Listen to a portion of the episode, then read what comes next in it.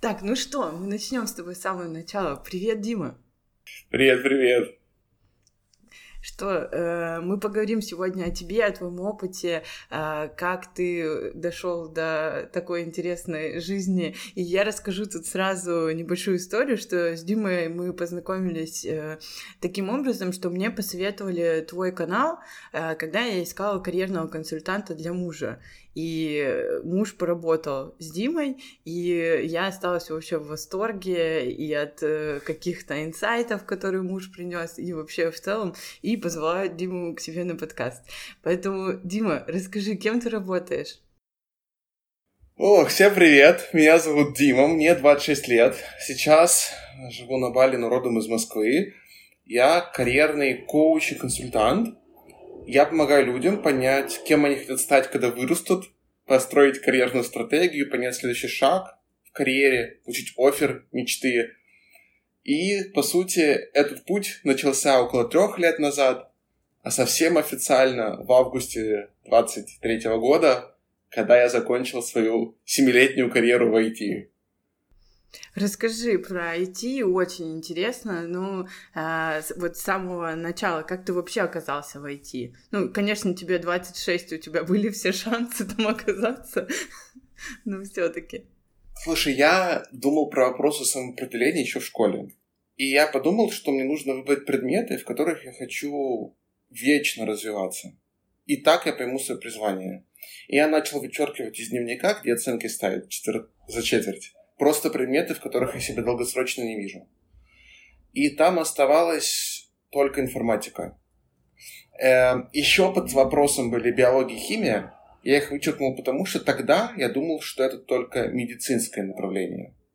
Позже я узнал, что есть междисциплинарные штуки там, но тогда я об этом не знал. И окей, осталась только информатика. Э, что делаем дальше? Моя бабушка по маминой ветке классно разбиралась в вузах. Она мне подсказала, что вышка, высшая школа экономики, крутой вуз. И я там нашел факультет на стыке как раз информатики и бизнеса. А мне почему-то сразу показалось, что я вряд ли буду прям разработчиком-разработчиком. Хотя это прикольно. И я пошел вот в такой междисциплинарный факультет, вышки, где учился бакалавриат и магистратуру, удалось закончить с красным дипломом, оба, обе части. Но самое главное, что я не поступил на бюджет, я поступил на платку. Родители еле скинулись тогда деньгами все. Был 2014 кризис, и я старался стать лучшим, чтобы перевестись на бюджет. Стал третьим в рейтинге и перевелся на бюджет. Был очень счастлив. И где-то с третьего курса началась моя карьера, когда я когда меня позвали стажером в компанию, где мы разрабатывали интеллектуального бота, ассистента типа Алисы, но Алисы тогда еще не было. Угу, угу. Это, это, это какой-то русский стартап был? Это была компания, точнее стартап в рамках большой российской компании.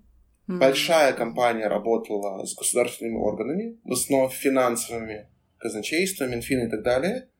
И в рамках этой компании мы делали маленький стартап, который должен был повысить финансовую грамотность населения и голосовым формате. То есть, когда ты спрашиваешь, допустим, нашего бота, сколько мы потратили на здравоохранение в прошлом году, или что такое облигация федерального займа, он тебе рассказывает.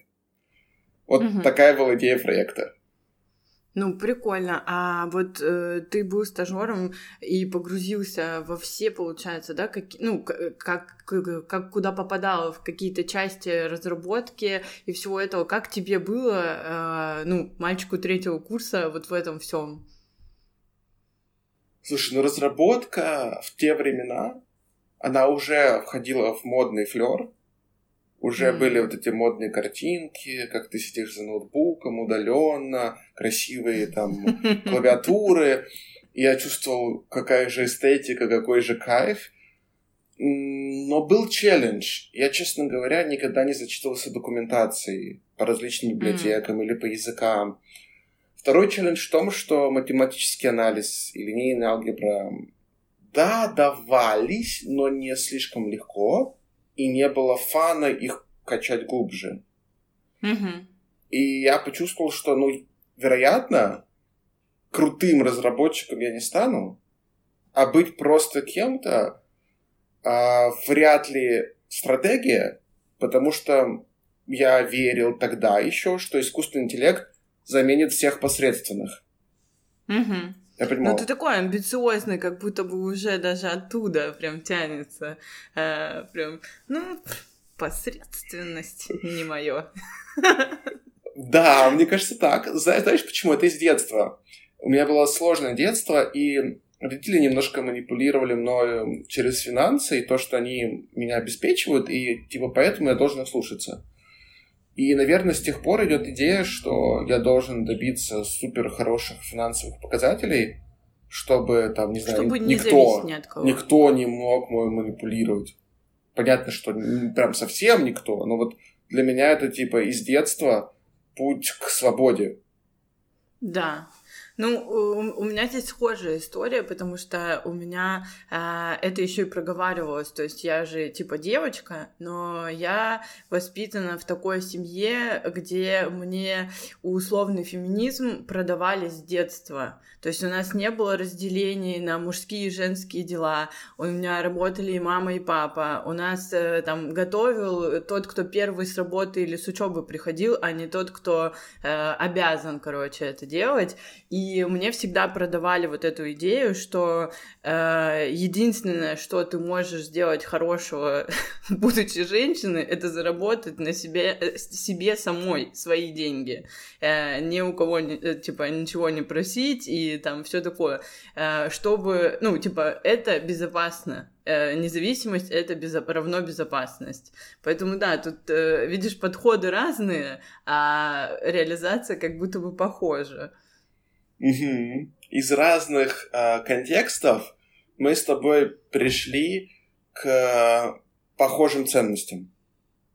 Да, да. Ну, еще тут надо уточнить, что и контексты разные, но у нас и возраст с тобой тоже разный. То есть э, для тебя 2014 год это там типа только самое начало, скажем, да, э, третий курс, а я уже там вуз закончила там, в этом mm-hmm. возрасте. То есть у нас тут чуть меньше 10 лет с тобой разница.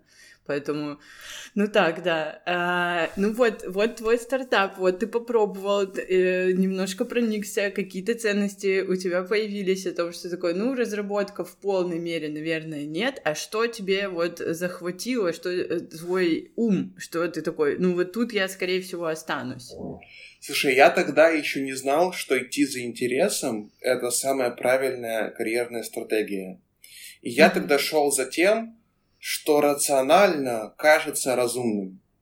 И тогда мне казалось рационально разумным развивать софт-скиллы, так как э, в детстве, ну, так как всегда была мечта создать свою компанию, потому что своя mm-hmm. компания — это путь к финансовой независимости. К безопасности. Да.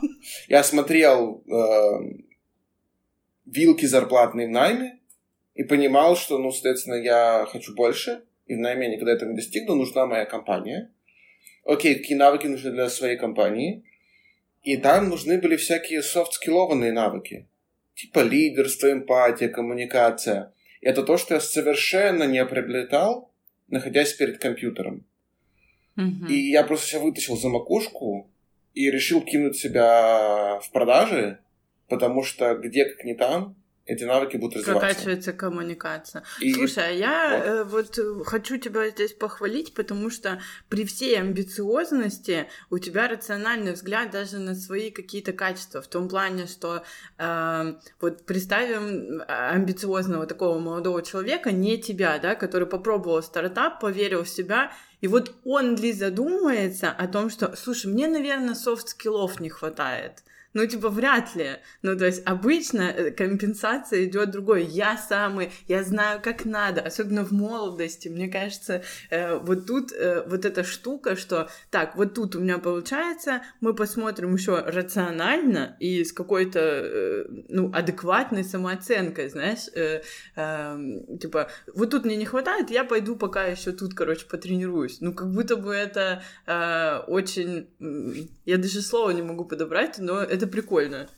Слушай, я, наверное, не так себя хвалю в те моменты, потому что а, я заметил, что травмированные люди, они э, компенсирует в одну или в другую сторону. И эти стороны две. Либо излишняя уверенность, либо излишние сомнения в себе.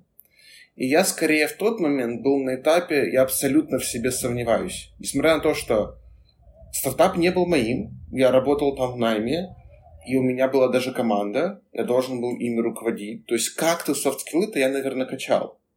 Но тогда я был супер неуверен в себе, и мне кажется, из этой точки я пошел. И только сейчас я иду к тому, чтобы балансировать между сомнением в том, можно ли эффективнее делать то, что я делаю, и уверенностью в том, что я уже достаточно хорош. Этот баланс, он пришел, получается, он приходит пяти годами позже, уже после психотерапии и кучи всего другого. Я только хотела сказать, что ты такой, типа, он пришел, я думаю, а он прям пришел, и так, тогда я хочу рецепт, как он пришел.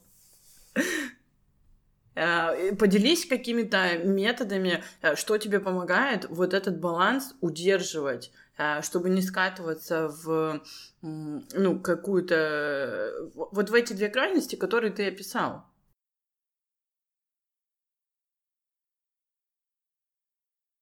Ну, крайность быть уверенным в себе и чересчур это показывать, эта крайность вообще мне не знакомая. То есть, как бы, быть альфа-самцом — это не моя история. А, то есть, я скорее иду к этой серединке со стороны «я совсем в себе не уверен». И мне кажется, здесь мне помогает идея, что есть мысли, которые просто лучше не думать. То есть, условно, я в голове представляю, что у меня находится радиоприемник, и в нем есть каналы. И если меня начинают накручивать мысли, которые не способствуют достижению их результатов, не улучшают мое состояние, не дают зерно мысли, которые я могу использовать дальше, я себя приучаю переключать радиоволну. На то, что прям аффирмации, наверное, даже скажу себе. Я достаточно хорош уже. У меня уже есть все, что для того, чтобы сделать то, что я хочу я многое добился и еще больше сделаю. На самом деле, вот такими штуками я пользуюсь. Переключаю волну и проговариваю то, что меня в моменте поддержит. Круто. Спасибо большое. Э, я даже тебе записала, мне кажется, у нас появилась фраза для постера. Э, я делаю постеры для подкастов и выношу туда одну из фраз э, человека, который является моим гостем. И вот есть мысли, которые лучше не думать. Это, это круто. Это, это прикольно. А, давай еще немножечко про карьеру. Мы как-то углубляемся. Мне нравится такая глубина разговора, но я хочу чуть-чуть для гостей, э, тех для слушателей, рассказать вот твой дальнейший опыт, потому что он вообще захватывающий и очень интересный. Давай буквально несколько предложений до текущей точки, чтобы понять, что может быть интересным для дальнейшего фокуса. А, я пришел стажером в Microsoft и работал там с государственными клиентами в области здравоохранения. Затем меня перевели в полноценную позицию на работу с крупнейшим в Центральной и Восточной Европе банком. И параллельно с этим, при поддержке HR-директора и маркетинг-директора Microsoft России, я взял лидерство за развитие начинающих сотрудников Microsoft. Это было сообщество из 50 стажеров, участников лидерской программы и выпускников этой программы. И я три года работал на стыке продаж и реализации своей любви к развитию людей и сообщества. А потом случилось февраль 22 года, и я почувствовал, что Microsoft, скорее всего, идет из России, и времени на релокацию внутри компании у меня не будет. А тут важно отметить, что моя мама с детства мне почему-то пропагандировала историю международной карьеры. Я от этого уже не, могу, не смог отказаться тогда. И, по сути, находясь в Microsoft, я сразу думал про какой следующий шаг за рубежом. Я думал про работу с HR направлением, раз я люблю людей развивать. Либо работу со стартапами, раз моя идея создать свою компанию. Пообщавшись с людьми, которые там работают, я понял, что HR вряд ли мой путь. А вот в работу со стартапами в Microsoft требовали очень сеньорных, очень зрелых специалистов, и я просто не дотягиваю. Поэтому оставалась идея только попробовать найти работу в стартапе, что даст мне умение строить компанию с нуля, А главное, что я там буду работать не за только зарплату, но за долю, которая в случае успеха может дать экспоненциальный финансовый результат. Я все время искал вот такие моменты, которые могут дать рычаг. Делая условно X, в потенциале это может дать 10X. Стандартная зарплата этого не дает. И даже акции в Microsoft а, вряд ли вырастут там с момента, как тебе их дали как бонус больше, чем в два раза за твою жизнь. И так я оказался в стартапе, проработал полтора года, сумасшедший период. А, нас было шесть, когда я приходил, когда я уходил, нас было десять. А, ноль клиентов, много клиентов по итогу.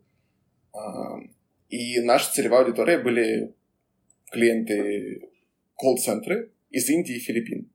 И удалось туда съездить, лично с клиентами пообщаться, погрузиться в культуру. Я это очень любил все.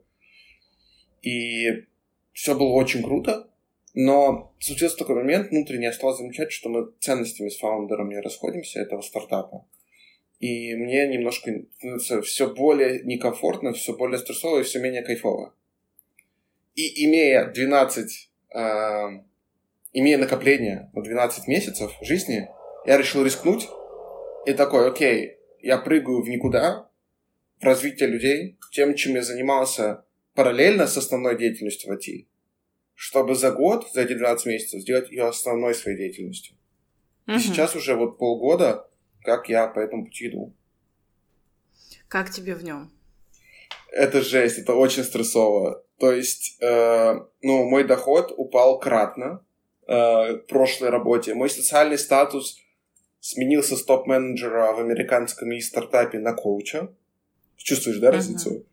А... Нет, я, э... я, я-то не так, но это, это же твоя, типа, как будто оценка. Да, в моей голове это гигантская разница. А, вот, ну, типа, раньше никто не задавал вопросов, что в комнату вошел крутой чувак, а теперь э, коучи называют себя все подряд, и как профессионалы, очень глубокие, образованные с э, кандидатскими науками, так и те люди, которые на, поучились инфо-цыган и теперь решили, что не умеют работать с убеждениями. А, поэтому, ну, как бы, где козыри-то мои? Козыри мои, получается, пока в прошлом. Вот. И, и знаешь, это очень сложный путь. Эти полгода, наверное, были самые сложные во всей моей карьере потому что такого объема сомнений в себе, неуверенности, отчаяния и в целом качели от того, что я умру бомжом в канаве, и до того, что тебе приходит много клиентов сразу в день, и ты зарабатываешь именно в день больше, чем когда-либо, э, это, это просто жесть. И я пока не уверен, что мне хватит еще оставшихся полгода, чтобы выйти на нужный финансовый доход. Но я стараюсь в это верить, потому что есть мысли, как я говорил, которые неэффективно думать. Да, да. Э, я, с одной стороны, э, когда ты рассказывал, как-то так прочувствовала и ну, как будто мне прям так обнять тебя захотелось, потому что это действительно очень сильные переживания, и я как-то записывала подкаст э, с девочкой, которая работает только в найме, и она говорит, я вот, ну, вот именно вот с этими сомнениями никогда бы не справилась, именно поэтому я не уйду из найма, и у меня найм гибкий, классный, мне все очень нравится. А я наоборот, я ушла из найма вот в это, и вот это, э, я много лет уже так работаю, то есть я тренером работаю больше 15 лет, одна я работаю больше 6 лет, а, и, получается, 4 года я работаю без найма, потому что я все это совмещала. И мне, наоборот, очень свободно, очень просторно в этом. А, я выросла в доходе по сравнению с наймом Э, сильно больше. А, это не какие-то гигантские суммы, но они мне позволяют а, днем с тобой записывать подкаст. Э, не знаю, сейчас я пойду собачку погуляю. А, я понимаю, что для меня это очень ценно. И, конечно, эти все сомнения перекрываются чем-то. И вот э, люди интересные приходят, как будто бы в найме вот это все одно и то же. Мне тяжело, короче, выдерживать вот одни и те же действия. А здесь даже если действия будут одни, но обстоятельства будут разные, а если обстоятельства будут одни, э, то будут действия меняться. Ну, то есть э, такая э, все время вариативность, и мозг все время работает, и мне от этого очень классно. Но я, мысль «я умру бомжом» э, звучит у нас э, вот практически в каждом подкасте, если честно. Есть, что я записываю со всеми, кто работает, типа сам, и вот эта мысль, она каждого посещает. Слушай, это правда. Я бы сделал такой дисклеймер, что в общем случае, наверное, даже если у вас есть год накоплений, я бы не рекомендовал резко уходить в смену деятельности – я не мог представить, что это внутренне психологически так будет сложно. Если бы не психолог, не коуч, не трекер, не моя жена и еще кучу близких друзей, я не верен бы вообще, ну, был бы я здесь сейчас или не был бы.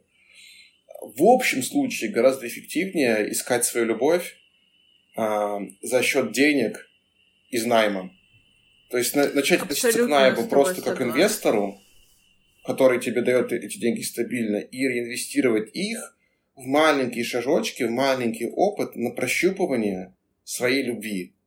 Вот эта стратегия куда более спокойная и, может быть, чуть дольше, но она вполне приведет к сравнимым результатам.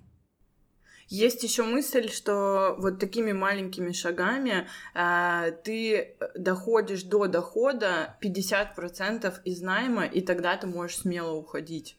А, ну, вот создать такой фундамент, что, по крайней мере, половину ты точно заработаешь. Кстати, не за один метрика. день, а, а вот, ну, повторяющиеся, повторяющиеся. А, у меня было другое, то есть я как раз-таки уходила планомерно из найма, а у меня техническое образование, я по образованию инженер-эколог, работала в геологоразведке и на производстве, но в то же время все время вела тренировки. И я потихоньку уходила, уходила, потом ушла на полставки, потом еще как-то. И вот я все это совмещала, и мне мой муж, а, муж моего, ты знаешь, он такой немножко резкий, он мне говорит, а, нельзя быть хорошим в двух вещах одновременно. Тебе придется сделать этот выбор. Потому что мне кажется, что до его слов я бы ехала вот на этой серединка на половинку, знаешь, и не решилась бы, наверное, исполнять вот эту мечту как раз-таки из-за этих сомнений. Поэтому мне кажется, твое типа все, я на год ушел заниматься там своими делами, ну это вообще какое-то чудо чудесное, потому что я, работая в найме и работая, ведя тренировки, я даже тогда вот на этом бы и ехала, и ехала, если бы не мой муж, потому что мне сказал, ну, ну, ну хватит уже, хватит, ну ты разрываешься, не, нельзя быть, вот нельзя успеха добиться во всем. Я это разделяю. Если ставить с собой рядом человека, который занимается твоим делом 24 на 7, потому что безумно любит, а ты просто потому, что у тебя X там в два раза меньше часов на это, то разрыв очень скоро будет гигантский. тут ключевой вопрос, а важно ли каждому становиться лучшим? И как будто бы, ну, путь интересен. Путь к становлению лучшим, он бесконечен. Как знаешь, в восточных искусствах. Ты можешь идти, и всегда, каким бы ты ни был, там будет место для совершенства.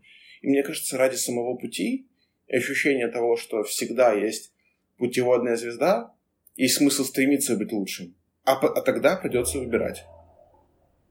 Вот у меня так. Очень прикольная мысль. Я с тобой абсолютно согласна. Здесь даже не хочется мне с тобой тут спорить, хотя я обычно с оппонентами немножко, знаешь, накидываю, потому что а, я как раз тоже человек-процесс, и если мне в моменте не интересно, ты еще сказал, что у тебя с фаундерами расходились э, ценности, для меня это тоже капец какая важная штука. То есть если у меня расходятся ценности, и мне не интересно в процессе, и я теряю что-то, я, скорее всего, там не останусь. То есть даже если результат будет там, типа, капец какой шикарный.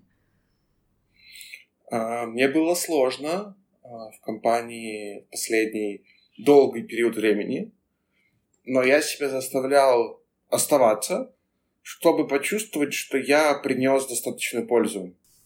То есть, mm-hmm. знаешь, чтобы, оглядываясь назад, я мог написать в резюме или просто себе присвоить, что я сделал что-то хорошее для этой компании, я хоть в какой-то степени оправдал надежды, инвестиции в меня.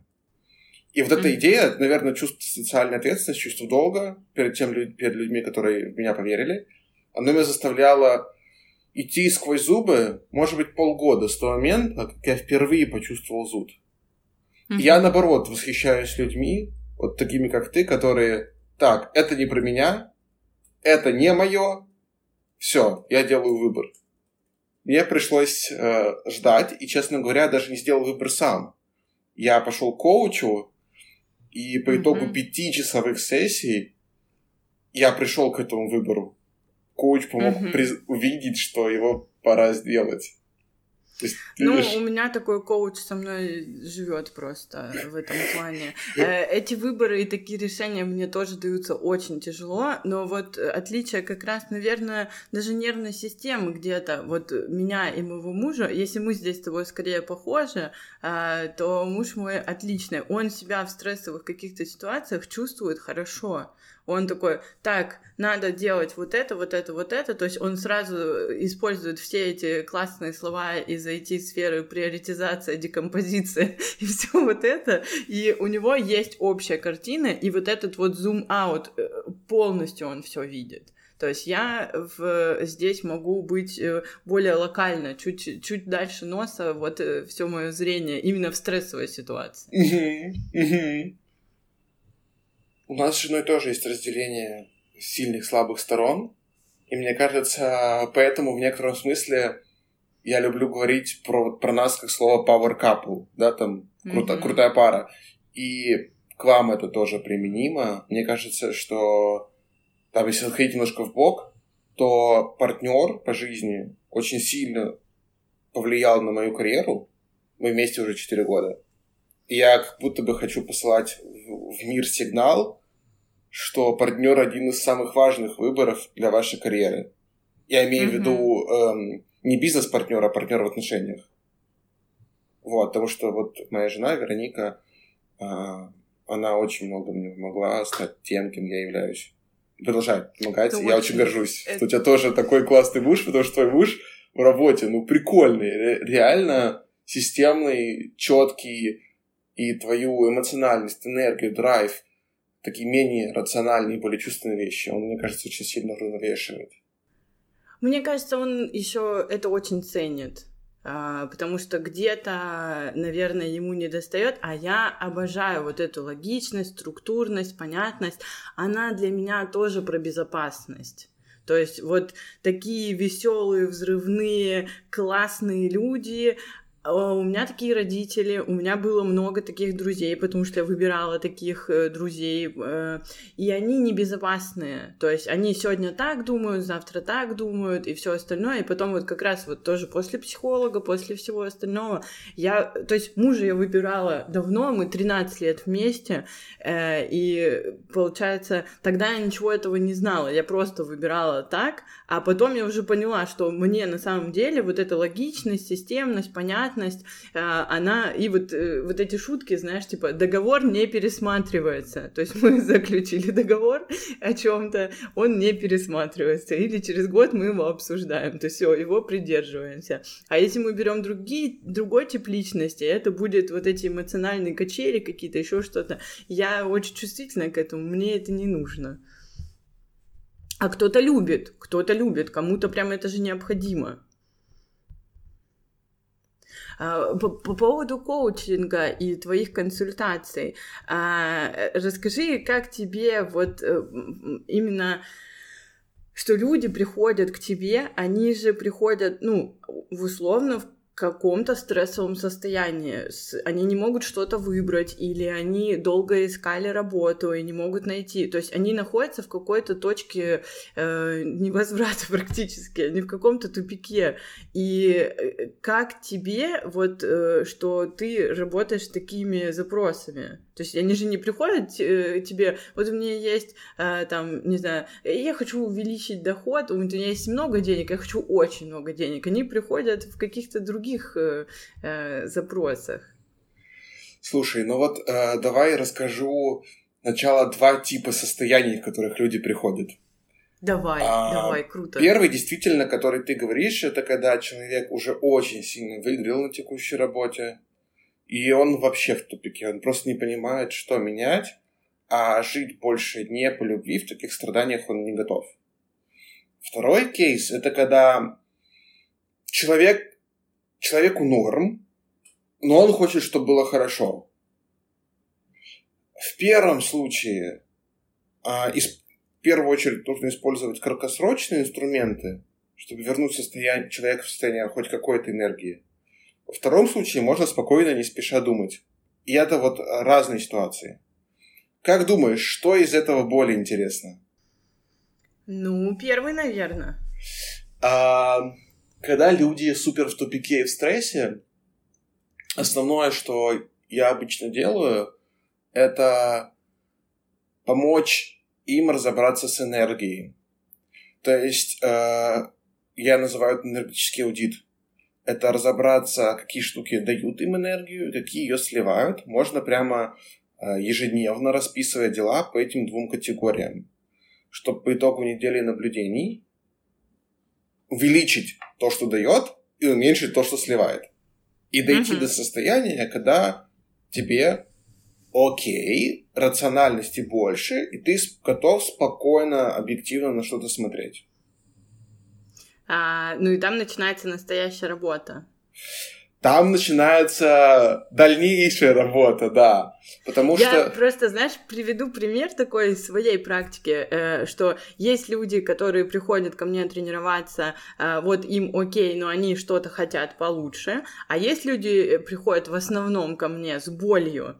И почему я сказала, что первый вариант интереснее, потому что вот это эм, рамка результата, она очень классная. Вот болела, перестала болеть. Они радуются, и дальше на них, на этой позитивной штуке можно, э, можно работать типа эффективнее. А когда улучшать, результат отслеживать э, тяжелее, короче. Точно есть такое, и, и у меня тоже большинство клиентов приходят, ну, скажем так, из позиции уже болит, чем из позиции ой, мне любопытно посмотреть, поискать. Угу.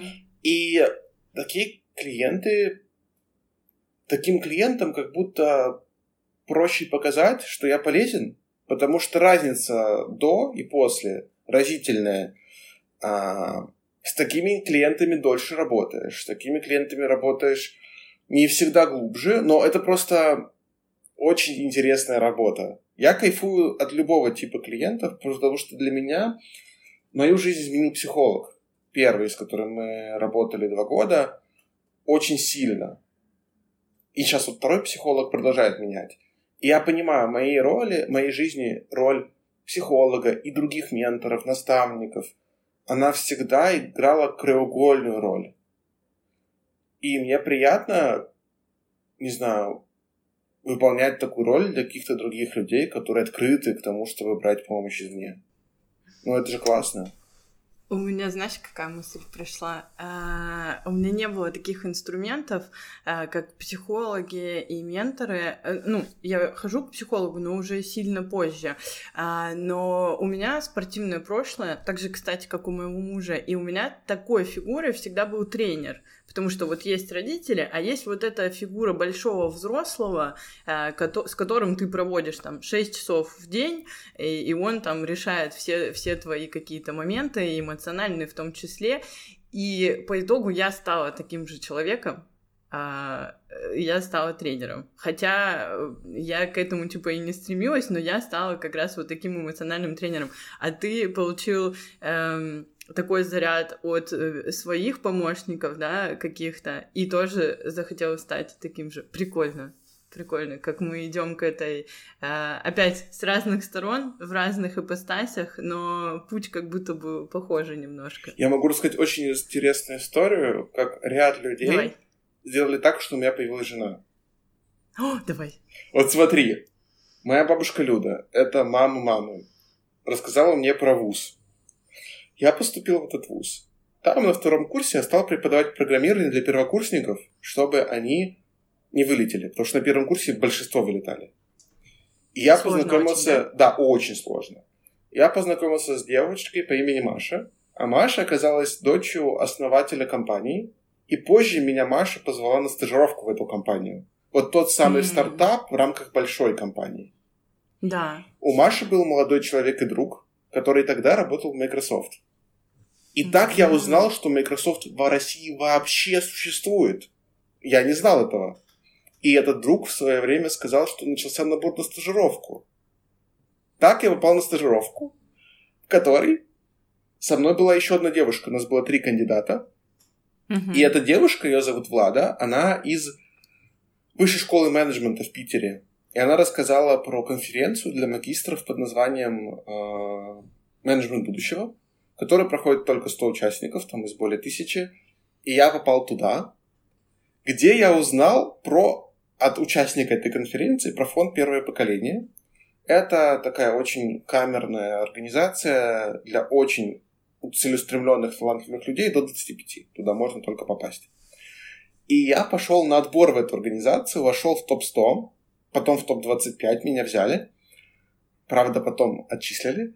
А, но важно то, что в первых этих в топ-100 была милая девушка, которой я потом не постеснялся написать. И через 3-4 недели мы начали общаться. И через 3-4 года после этого мы поженились.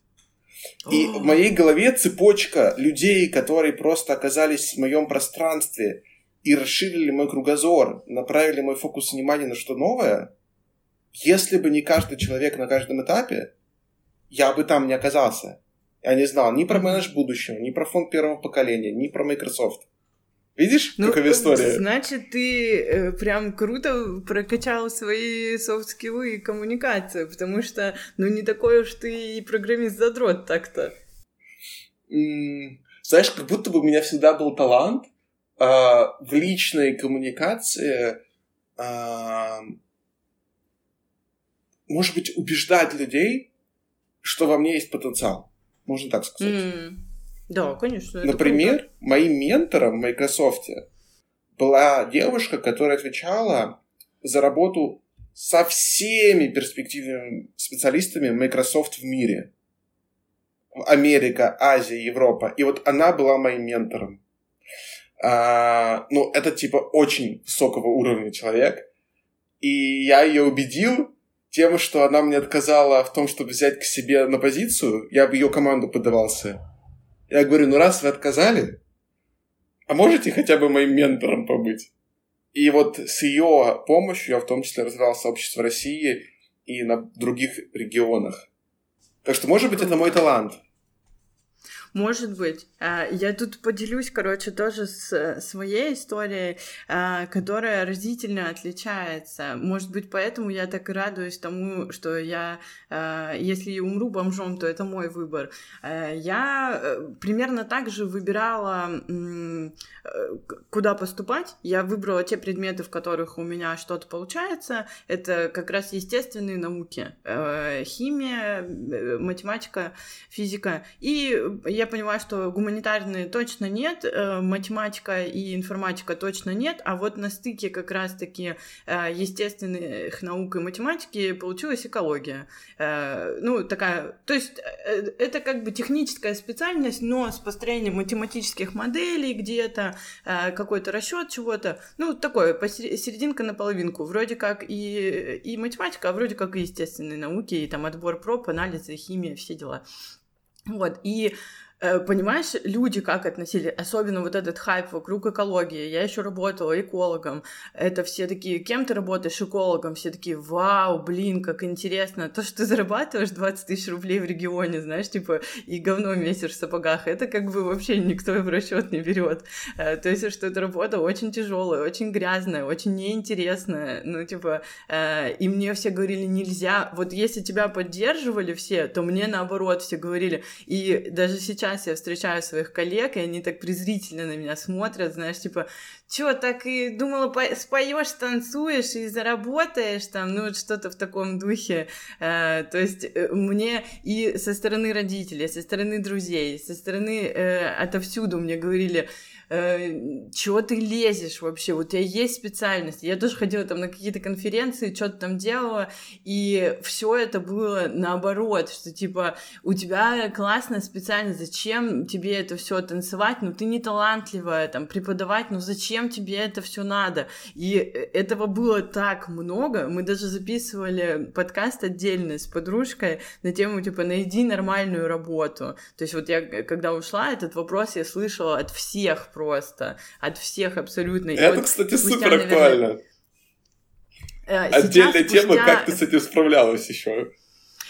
Ты знаешь, э, я, ну, в силу тоже такого непростого детства и непростого характера э, близких, я умею вообще отключаться от мира. То есть, э, ну, вот это такой тип избегания, когда ты, ну, не впадаешь там в истерику, не впадаешь там в самоповреждение какое-то, алкоголь там или что-то такое, а ты просто ничего не чувствуешь. То есть у меня может такое быть состояние, я, например, э, вот как раз когда в найме работала, меня спрашивают, а что там холодно на улице, ты, ты долго ехала? Я говорю, я не знаю.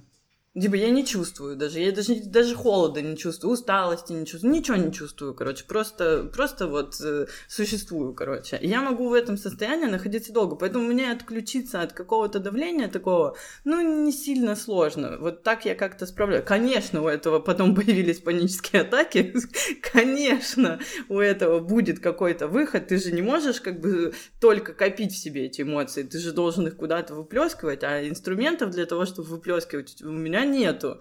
Поэтому, конечно, где-то там случился какой-то взрыв, но он такой, типа, был тоже перманентный. У меня даже взрывы, знаешь, очень экологичные, такие, типа, не то чтобы разрушительные. И в целом во всем этом я видела какое-то ну, не, непонятное отношение людей вот ко всему к этому, а, но спустя пять лет, э, это, конечно, сейчас очень экологично прозвучит, но спустя пять лет все эти люди приходят ко мне, потому что у них что-то заболело.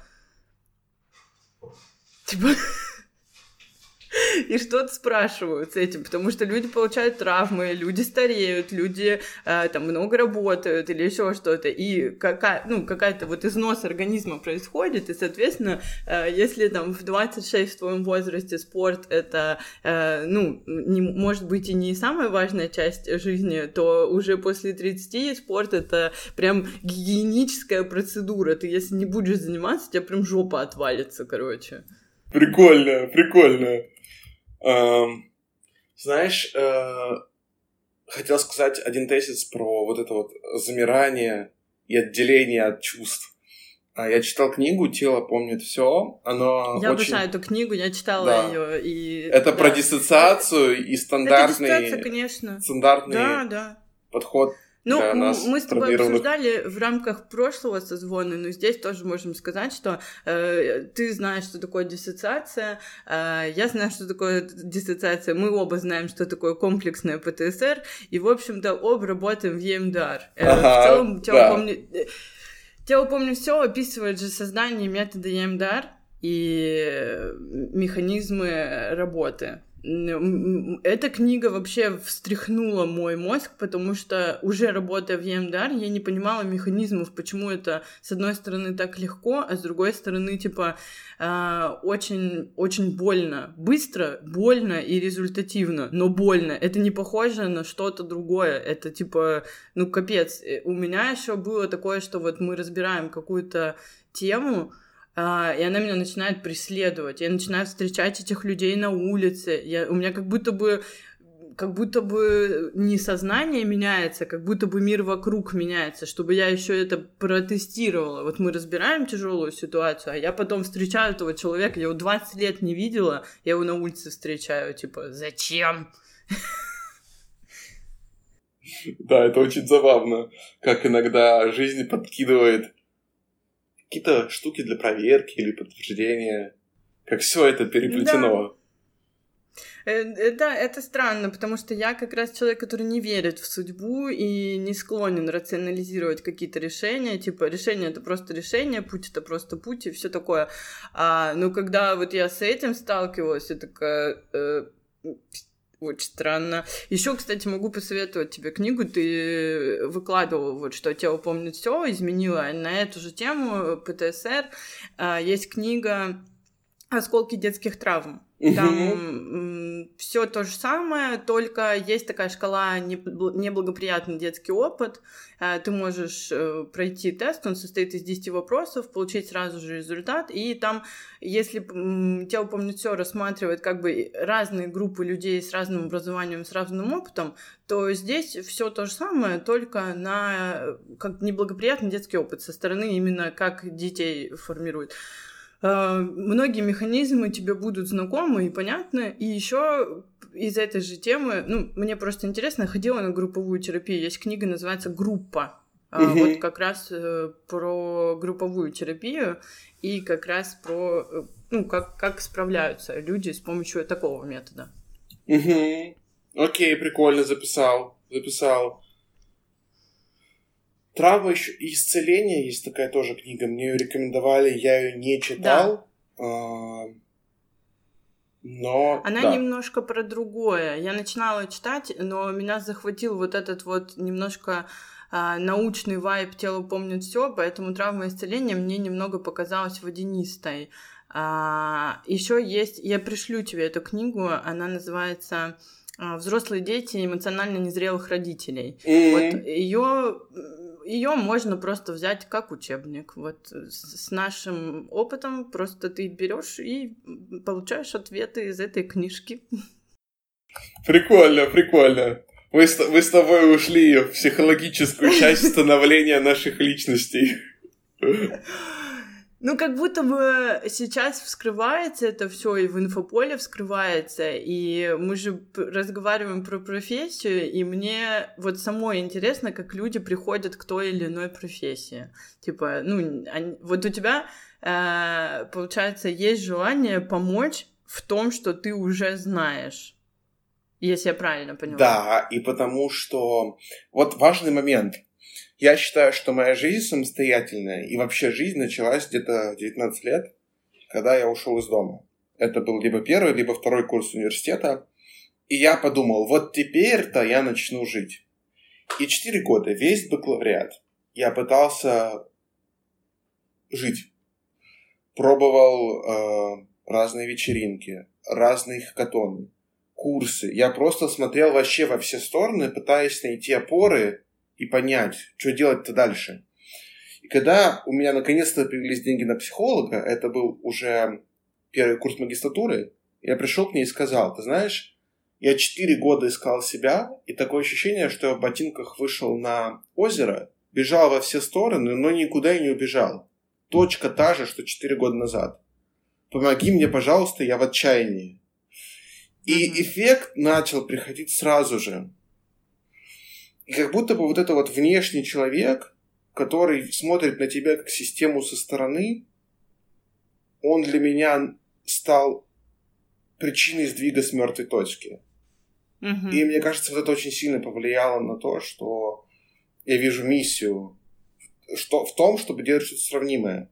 Когда я впервые подумал о миссии, у меня ничего не получилось, но потом я снова пошел к коучу. Мы проделали три часа работы. Я тоже теперь так умею. И моя миссия сформировалась. И она звучит как э, помочь понять каждому, что есть его лучшая версия, а затем ей стать. Угу. И, и вот такой путь. У меня есть гипотеза, что наше истинное призвание немножко связано с тем, э, что у нас самих больше всего болит. В большинстве своем я с тобой согласна. И то, что больше всего болит, оно же и меньше всего видно, как будто. Ну, то есть, типа, там так больно, что ты туда не заглядываешь. Там так больно, что ты туда не заглядываешь. Сам, мне кажется, не заглянешь. Опять же, вот возвращаясь ну... к ПТСР, люди же запоми... забывают травмичные воспоминания, травматирующие, господи, люди забывают травмирующие восприятия, господи, вырежем это, люди забывают травмичный, травмирующий опыт, а, и исцеление лежит через его воспоминания и его пожелания. Конечно. Конечно. И как же мы пойдем к нему, если наш мозг всеми силами сам нас от этого защищает? Чтобы мы не вспомнили, конечно. Да. Я, знаешь, эм, проанализировала тоже вот э, миссию, конечно, свою я не формулировала, но У меня первый посыл. То есть я работала тренером а, много лет, но у меня не было желания, ну, вот как-то включаться. То есть мне нравилось создание комьюнити, мне нравился процесс и все такое. Но вот то, чем я сейчас занимаюсь, такие коррекционные мягкие тренировки, которые помогут э, выходить из травмы после долгого перерыва или еще чего-то такого, они были с, э, связаны как раз с травматикой, а связаны они были с тем, что у меня в карантину э, мужу сделали тяжелую операцию, и я вообще не знала, как ему помочь на позвоночнике. Карантин, все больницы закрыты, все закрыто, мы собрали все деньги, которые были, и просто его прооперировали. Опять же, все родители, все были против, и все сказали, что вы вообще дураки, так делать нельзя. И я словила, ну как потом я через два года выяснила, такое ощущение, что вот, ну вот беспомощности, что это не с тобой происходит, да, и там у тебя есть врач или наставник, а когда твой близкий рядом, и ты не знаешь даже с чего начать, ты даже уколы ставить не умеешь, короче. И я стала ездить по семинарам, я стала собирать все эти знания через книги, через обучение, через свой тоже собственный опыт, чтобы как будто бы кому-то э, рассказать, э, вот, вот это может привести там типа к чему-то. А, и это вот была основная моя двига, двиг, движение такое, знаешь, основное, которое меня двигало. И сейчас мои тренировки, они такие очень мягкие, очень заботливые. Я понимаю, что я вот я отвечаю на все вопросы. Мне задают такую гору вопросов, и я с удовольствием на всех на них отвечаю, и, и еще их допиливаю, доделываю, чтобы вот этой заботы как будто было, было больше. А потом я села и думаю, типа, а, а я это делаю, типа, почему? Да, и мы киваем с тобой, типа, потому что это вот моя потребность, чтобы мне вот кто-то оказывал, типа, заботу какую-то. Э, ну, она такая, знаешь, э, этого, типа, так много, что этим уже пора делиться. И вот я, когда это отдаю, от меня не убудет. То есть мне нормально. Вот еще со своей стороны, как человека, который про поиск себя и своего, в некотором смысле твое в спортивном направлении нашлось из реальной жизненной ситуации, из реальной жизненной потребности помочь своему партнеру. Конечно. Ты не искала по сторонам, ты не философствовала, ты не уезжала в ретриты, ты просто реализовала то, что требовала жизнь, и почувствовала на это отклик в том, чтобы делиться остальным. Мне кажется, это вот такой один из классных механизмов, как находить свое, без идеи, что тебе нужно свое искать где-то далеко от тебя текущего. Да, мне кажется, это очень круто, и как будто бы этот навык, он с одной стороны простой, да, а с другой стороны очень сложный. Сложный или простой?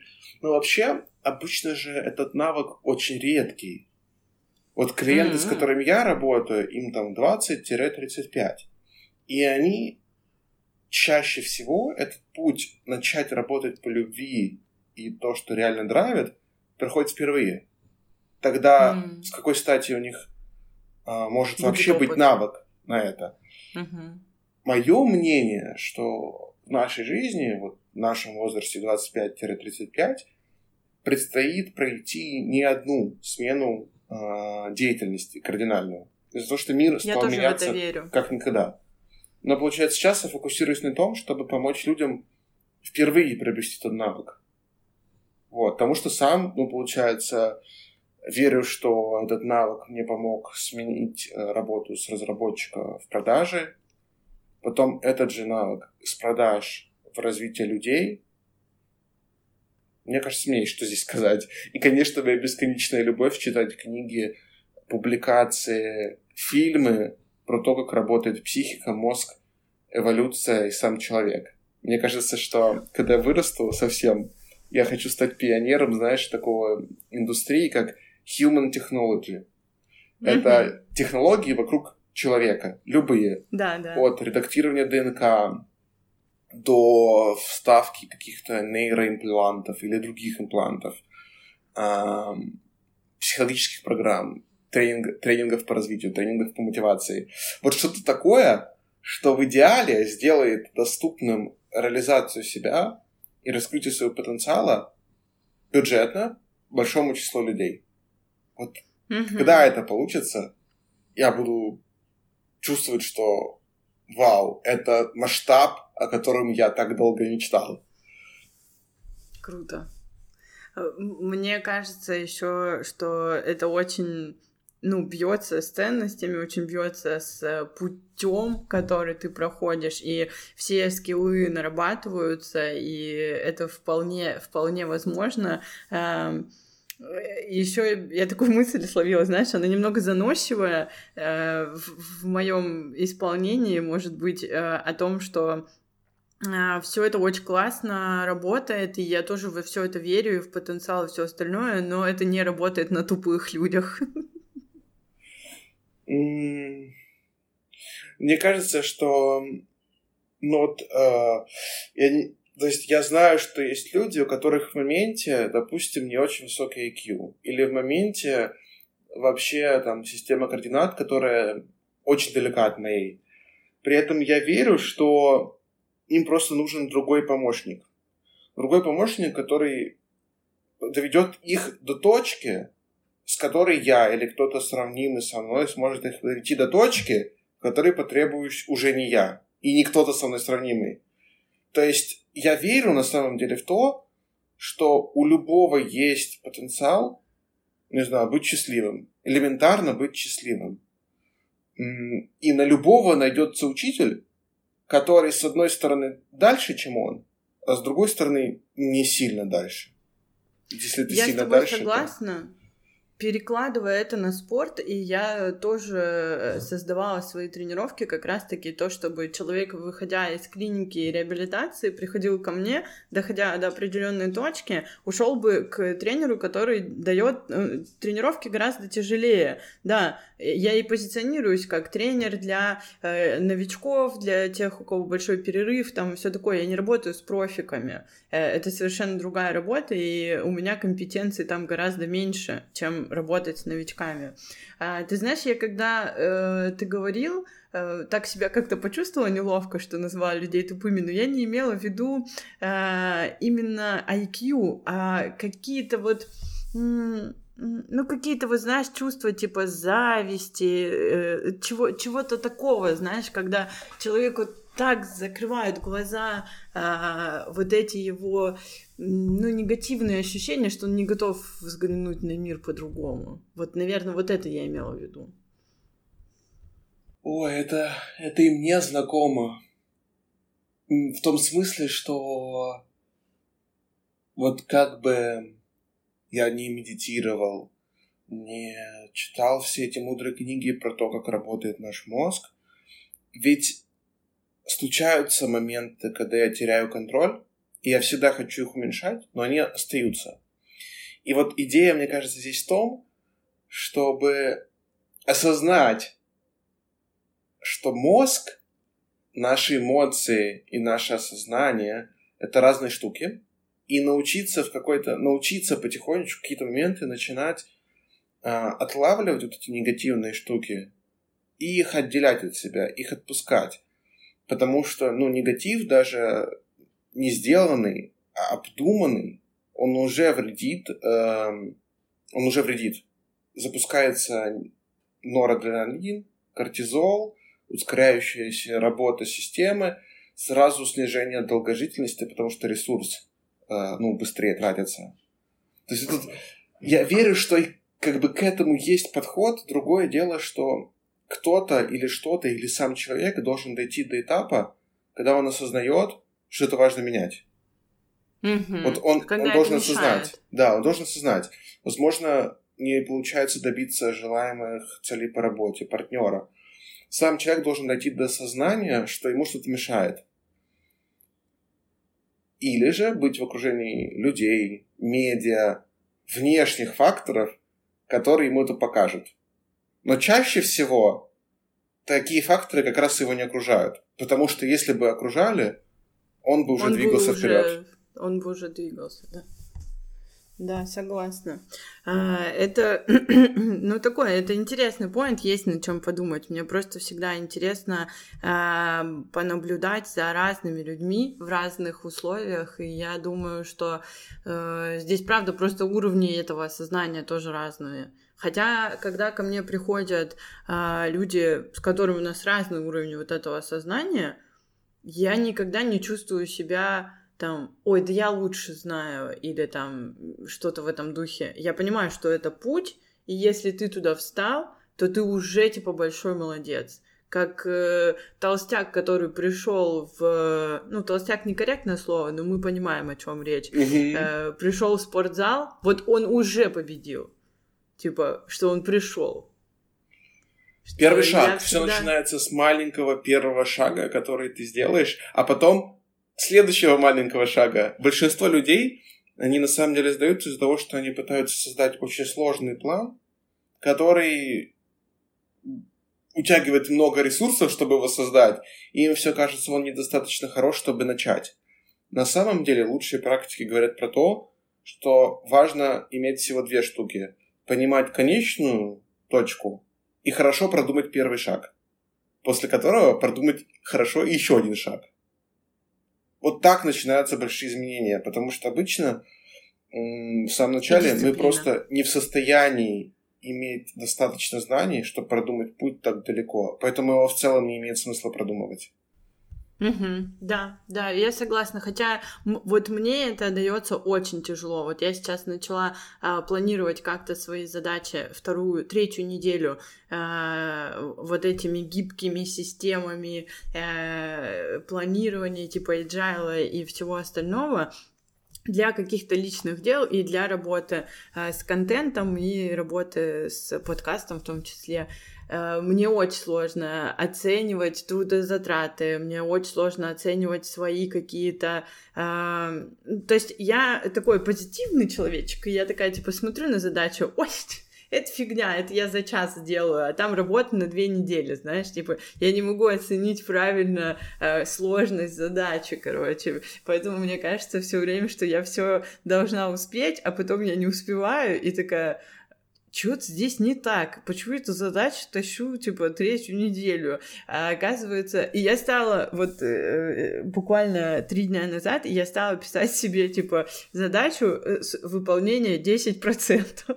чтобы, чтобы пытаться, короче. Ну, то есть э, я понимаю, что это может быть для тебя как-то звучит, ну, то есть э, как фигня какая-то, потому что, э, потому что это типа часть твоей работы, ты это делаешь, ты это умеешь, и тебе кажется, что это вообще э, ну, прям нормально. Это как я встаю, типа, там, в 6-7 утра, и мне не кажется, что это сложно, короче, вот. А для меня вот это выстраивание, короче, вот этих вот колонок, это просто, типа, я, я не умею так делать. Но я стараюсь.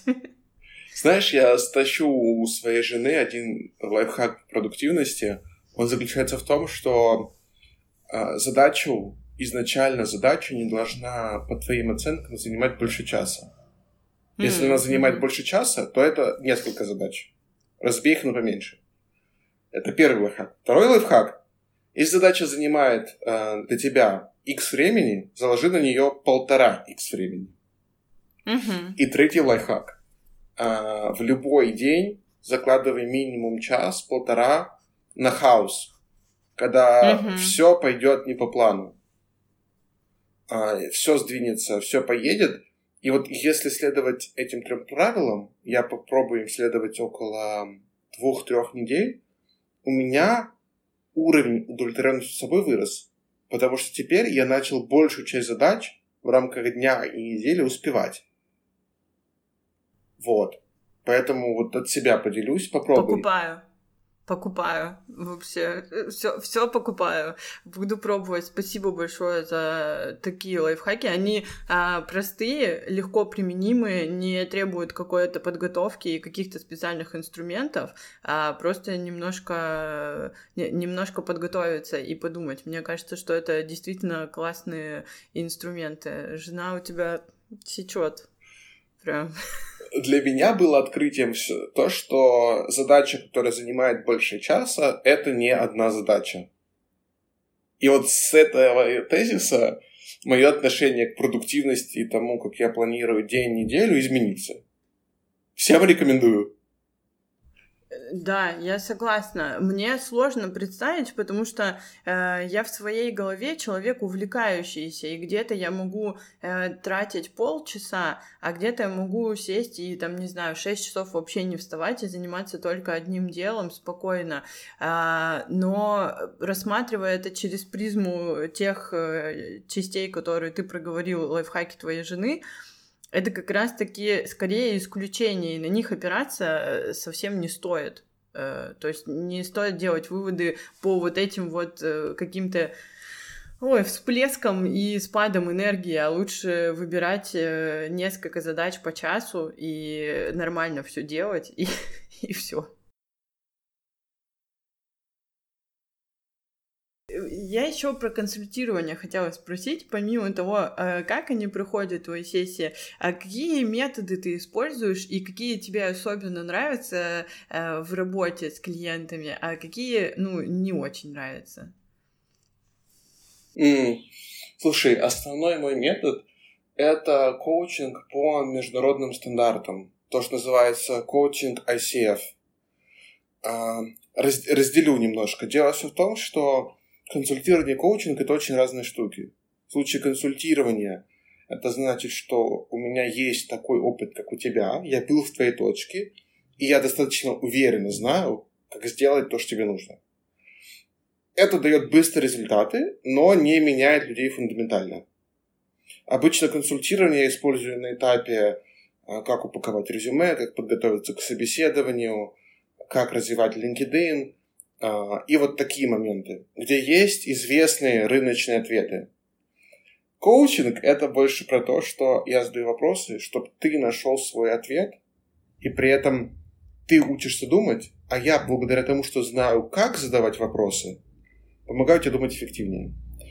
И большую часть времени э, в построении карьерной стратегии или в поиске себя, в поиске следующего шага в карьере, работы по любви – использую коучинг, потому что ответы есть внутри человека. Их нужно лишь достать.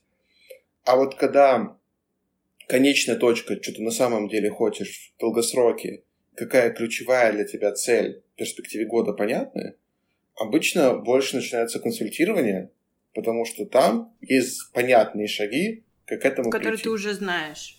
Либо домашка, где нужно сделать дополнительный research конкретно в области человека, Потому что, например, я ничего не знаю про журналистику. Мой основной опыт, он вокруг разработчиков самых разных и вокруг продуктов. Прикольно. А э, по поводу коучинга. А, я как-то скептически немножко отношусь э, к коучингу, но э, скорее к коучингу плохого уровня, назовем это так. Э, потому что э, я записывала подкаст уже с коучем, это мой коллега Саша тоже, он э, был тренером и ушел в коучинг. То есть как будто бы мне кажется, что коучинг всегда наслаивается на профессию, и это очень классно, когда есть вот, как ты говоришь, и скиллы, и коучинг. Э, и это помогает во многих моментах. Есть ли у тебя коучи, которые тебе нравятся, э, которых ты читаешь или смотришь, или э, да, да, такие коучи есть. А, во-первых, я благодарен а, основателю Академии 5 призм, двум основателям, Оля Рыбина и Юрий Мурадян. Они а, коучи высшей категории, и у них очень крутое, правда, образование. Во-вторых, я стал собирать, какие книги вообще по коучингу стоит прочитать, чтобы быть классным. И мне очень большое уважение я испытываю к Джон Уитмар, это один из основателей э, коучинга. Очень большое уважение к Тимоти Голви, это главный основатель коучинга, кстати, который применял коучинг mm-hmm. в теннисе. И именно из спорта коучинг перешел в бизнес-среду. И, наконец, есть такой очень крутой чувак, сейчас я быстренько найду его имя, фамилию, он коучил э, топ-менеджеров Google, Amazon, Twitter, Facebook. Его зовут Билл Кэмпбелл, э, и он тоже очень крутой. Вот этих ребят я стараюсь читать. К сожалению, Билл Кэмпбелл уже умер, но у него, про него есть книга «Trillion Dollar Coach». Вот, и я стараюсь вот у этих ребят тоже учиться, потому что коучинг, на самом деле, это история, которая пришла к нам Конечно. Запада. И вот последние, мне кажется, 5 или 10 лет а, Академия 5 призм, одна из самых крутых в этом направлении, качает коучинг в России. Поэтому мне важно смотреть не только на то, что я получаю в супер понятном виде переработанном, но и Истоки. А, оригинальные mm-hmm. источники. И типа учиться хочу лучших. То есть, знаешь, я сейчас не назвал каких-то коучей, которых я читаю регулярно в Телеграме, потому что, мне кажется, ну, они, может быть, на раз, раза в три, раз в пять, раз в десять круче меня. Меня интересуют люди, которые в топ-лиге. Почему? Потому что я хочу сразу учиться их принципам, а не принципам людей, которые Переварили в середине. это по-своему. Потому что, потому что, потому что, нет, даже вот так, смотри, у меня такая теория есть, что успех среднего уровня по идеям, которые для этого требуются, и успех высокого уровня по, по навыкам, которые и принципам, которые там работают, это совершенно разные принципы, идеи, навыки, которыми ты должен обладать.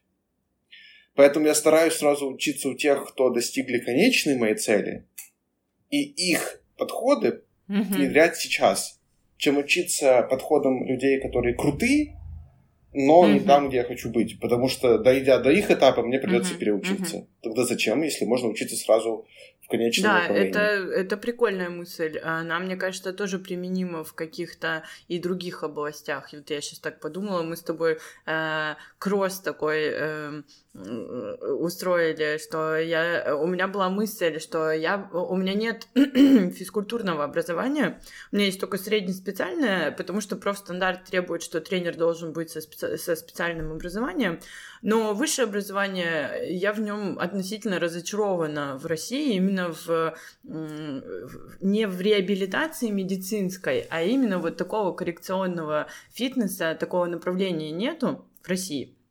А, и я, у меня была мечта а, получить его как раз-таки за границей такое образование. А, ну, я ее чуть-чуть осуществила, то есть я, э, типа, получила диплом американский, э, но там был э, онлайн и плюс три дня офлайна. Ну, а потом мы знаем, что произошло, и в Америку теперь ну, мы не поедем учиться.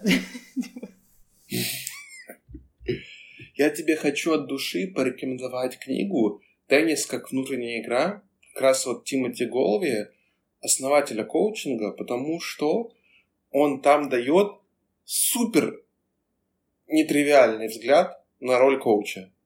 И если вкратце, то он дает формулу, что э, результат это потенциал минус угу. препятствие.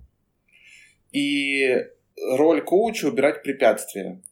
И он видит, и он говорит, что роль коуча, по сути своей, это убирать а, голос uh-huh. внутреннего критика, который ругает тренера, ой, ученика. получается, ученика, и а, развивать в нем фокус, внимание в моменте к своим ощущениям, потому что внутри него при фокусе уже есть все, чтобы делать движение uh-huh. лучше и эффективнее. Это прикольная мысль, да. Представляешь, не и он доказал, что коучи, которые развивают осознанность и убирают препятствия для игроков, их игроки достигают большего результата, чем коучи, которые дают четкие инструкции mm-hmm. по технике, как правильно играть Я в теннис. При... Это э, взрыв мозга. Как будто бы нет, потому что вот в том подходе, в котором я работаю, есть такое понятие, как драйвер. А драйвер движения — это то, что тебя направляет. Э, драйвером обычно выступают глаза. То есть, куда мы смотрим, туда мы и идем. Э, если ты водишь машину, то куда ты смотришь, туда ты и едешь. То есть, редко бывает такое, что ты вот так вот едешь.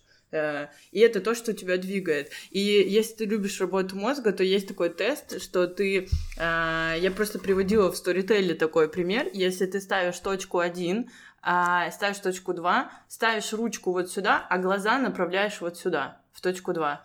Делаешь вот так, ага. это получается идеально прямая линия. То есть это ага. как раз-таки... Э, ты можешь Прикольно. попробовать, э, это действительно работает. Вот просто глазами смотришь в точку, и твоя рука сама идет туда.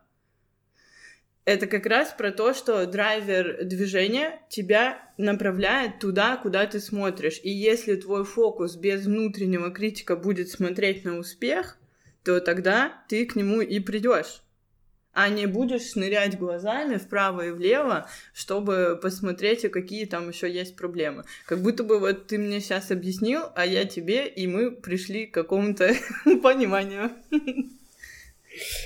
Да, это про очень похожие угу. вещи.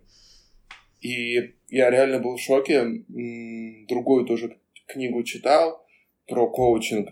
Там коуч э, учил э, бизнес-менеджеров uh-huh. играть в гольф, не имея никакого понимания про то, как uh-huh. гольф играть. А, и он просто, да, это автор, который uh-huh. Майлз Даун, тоже директор лондонской школы коучинга. А, и у него отлично получалось. Он просто спрашивал у игрока, где он видит его челлендж. Говорил, сделай пару ударов, понаблюдай, что чувствуешь, а как хочешь. Окей, сделай еще пару ударов, понаблюдай. А что теперь? А как теперь хочется? И вот в таком формате и игроки там по итогу 15 минут делали такие удары, которые uh-huh. раньше сделать не могли. Когда им говорили, вот такой замах, вот такая поза, все такое. Поэтому я в это безумно верю, что работая с клиентами через коучинг, они находят индивидуальные решения в индивидуальных словах, и фокус для их ключевой точки роста, которую я бы никогда не видел со стороны, а, если бы работал в консультировании. Мне просто нужно было бы всю жизнь с ними прожить, чтобы эту точку роста найти за час, как они ее за час успевают ну находить. Ну да, это очень классно, потому что иногда же хочется получить э, как результат, как от консультирования, да, сразу. Но ты приходишь да. человеку с другим опытом, а у него есть просто набор инструментов, не опыт, вот ему не нужно, э, не знаю, делать, э, делать что-то вот так же, как ты. Э, у него есть просто свои инструменты для этого. Абсолютно точно. И на самом деле, вот не знаю, как в, в классическом коучинге, в тренерском, у меня все время балансирую между тем, чтобы объяснить клиенту, что да, я понимаю, что хочет быстрых результатов, но в то же время я хочу, чтобы он нашел их внутри себя и стал сильнее по итогу. И я все время балансирую между чистый коучинг и чистое консультирование, чтобы клиент, с одной стороны, был доволен уже после первой встречи, а с другой стороны, мы закладывали фундамент для трансформирующих результатов, а не просто таких инкрементальных на один процент. Это все, вот, это, это всегда, я только хотела сказать, что это всегда очень тонкое искусство. Даже в рамках э, тренировки у меня есть такой принцип, что человек после тренировки должен всегда чувствовать себя лучше, чем до даже если тренировка была тяжелая, даже если тренировка была наоборот слишком легкая, и он не получил вот это удовлетворение, но это создается за счет э, того, что я всегда встречаю и провожаю своего клиента. Э, то есть я его встречаю, провожу в раздевалку, я всегда улыбчивая, всегда чисто, даю чистое полотенце, воду, э, рас... ну, типа, он мне рассказывает, как у него дела там или еще что-то, чтобы он всегда должен чувствовать себя лучше, чем до даже если в моменте ему так не показалось, короче. То есть, и если это не создалось за счет физики, это должно создаться за счет еще других факторов. Э, даже если он, ну, люди так же, как и у тебя, могут распсиховаться, если у них что-то не получается. Значит, нужно разбить на маленькие кусочки это упражнение, чтобы выучить э, по, по очереди, успокоить и чтобы вот он на этом азарте. А, и это будет фундаментом для больших изменений потом. Угу. Согласен.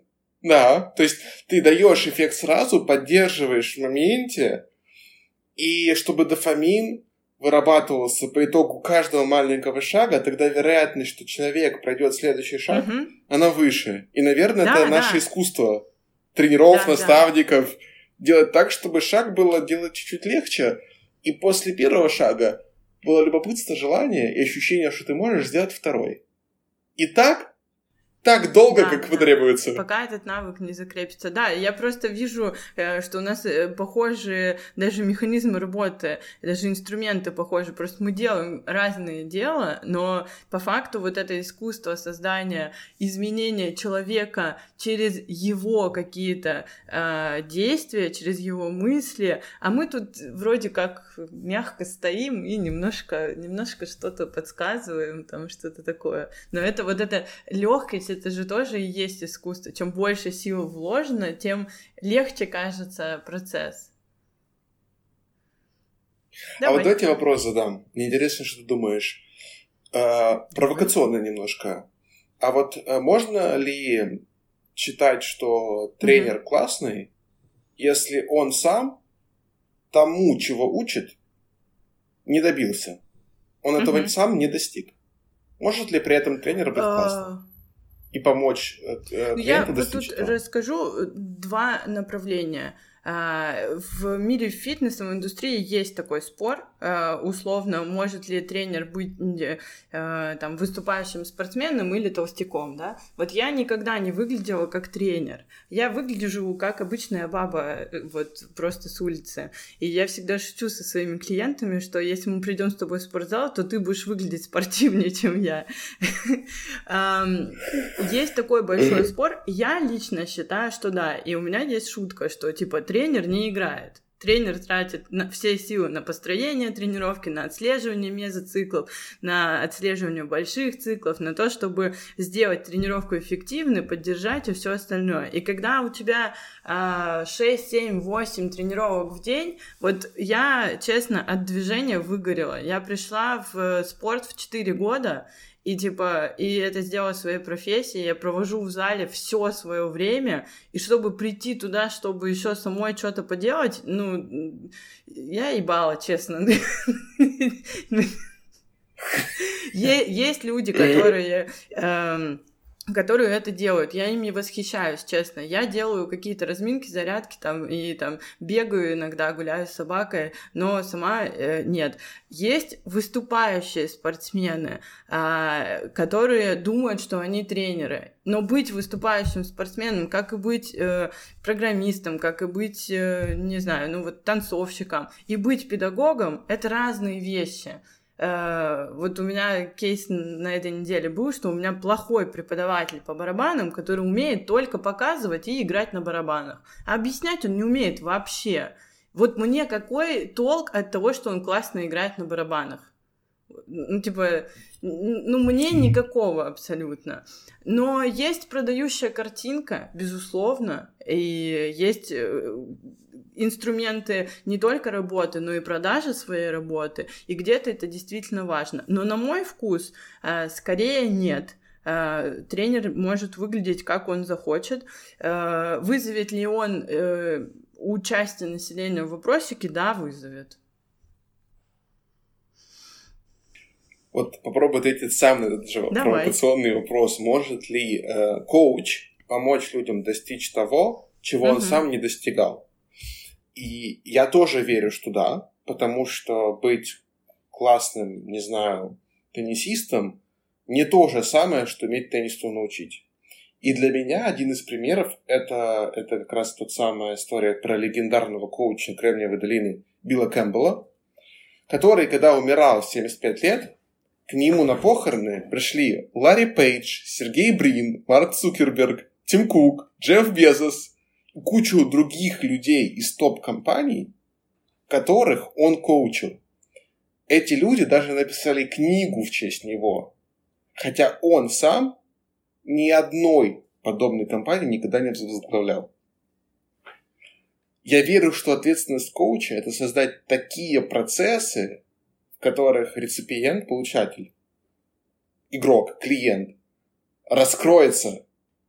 И мы про процесс – и тогда он реализуется. Нам не обязательно этого достигать. быть, э, быть рядом, знать эти процессы и вообще, ну, мне кажется, здесь еще вот мы опять с тобой можем погрузиться в обсуждение э, психологических каких-то конструкций, да. Ну вот я человек не азартный, я не знаю, как ты, я человек не достигатор, я человек не азартный, я люблю процесс, я люблю комфорт, там что-то такое.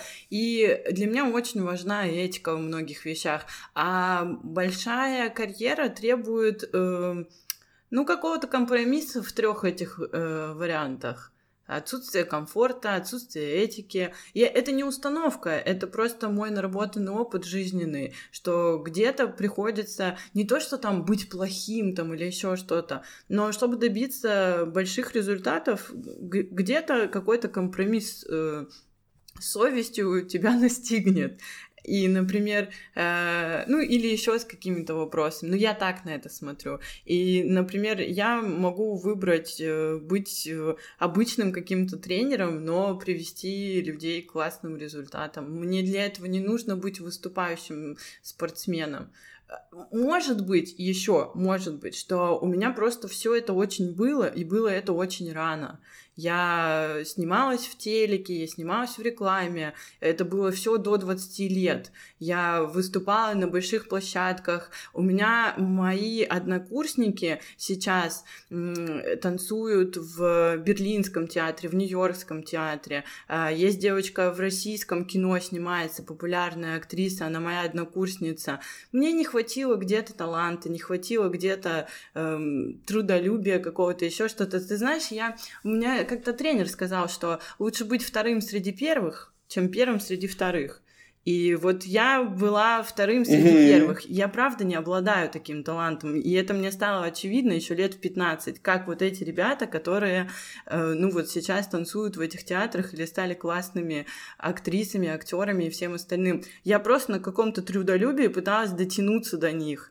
Uh, ну, наверное, у меня это получилось. И вот когда это чуть дальше 20 закончилось, Наверное, я поэтому такой неазартный человек. То есть я там побывала чуть-чуть и такая, слушай, ну мне не очень интересно. Мне вот как-то, ну правда, я ну не, ну не обладаю я. Ну вот я вот в этой очереди стояла за чем-то другим, понимаешь? Кто-то за сиськами стоял, кто-то за талантом. Вот я за смышленностью какой-то стояла, наверное. Ну не, явно не за, не за талантом танцевать.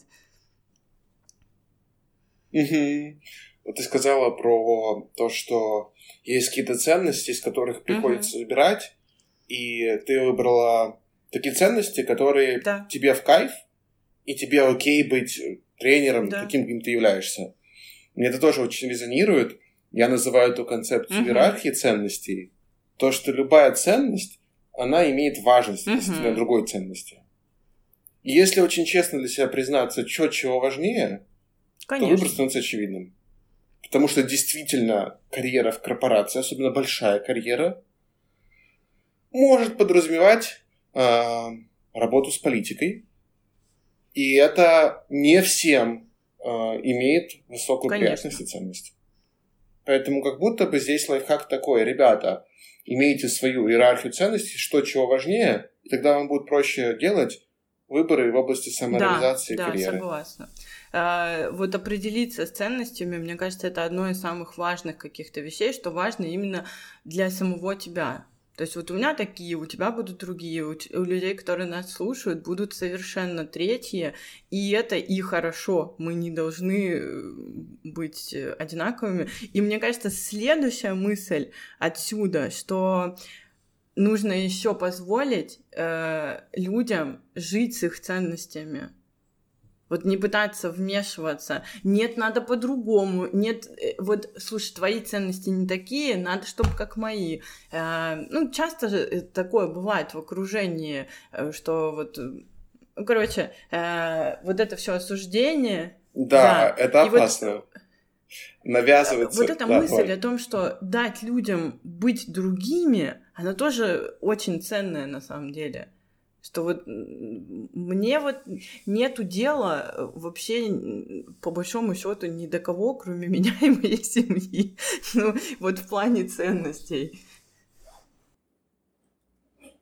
Я бы даже так сказала, что важно позволять другим людям быть с тобой настоящим. Потому что мы же знаем, что когда мы настоящие, мы и проявляемся и достигаем больше всего. Так важно и быть таким, с которым другим настоящим тоже будет быть комфортно. Потому что тогда вы будете сообществом настоящих, а значит и сообществом, реально приносящих гораздо больший вклад в мир или в то, что вам важно, чем те, которые себя пытаются что-то строить и взаимно примеряются, насколько вы друг друга похожи или правильные в этом социальном Я, знаешь, круге. ты сейчас говорил, подумала о том, что это... Я, я с тобой абсолютно согласна. При этом это проявление большой силы, потому что быть настоящим — это про уязвимость как будто бы. Сто процентов. Ведь тогда нет никакой защиты, uh-huh. нет никакой маски. Тогда фидбэк идет напрямую uh-huh. к тебе, а не к тому, что ты показываешь.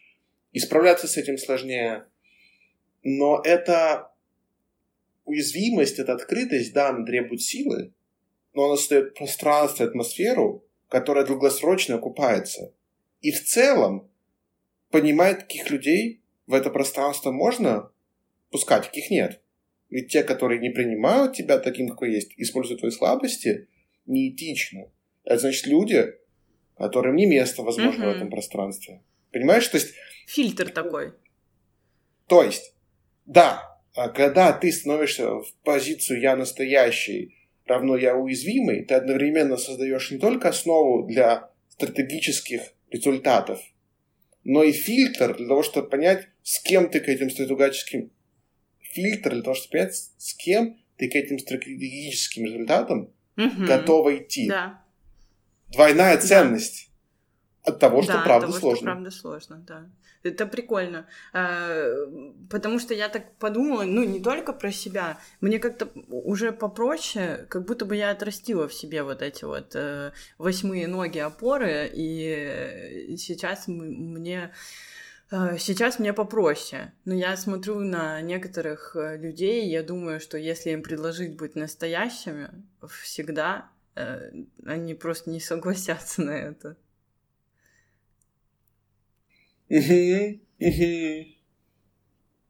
Потому что это требует силы, это требует зрелости, это требует подготовки.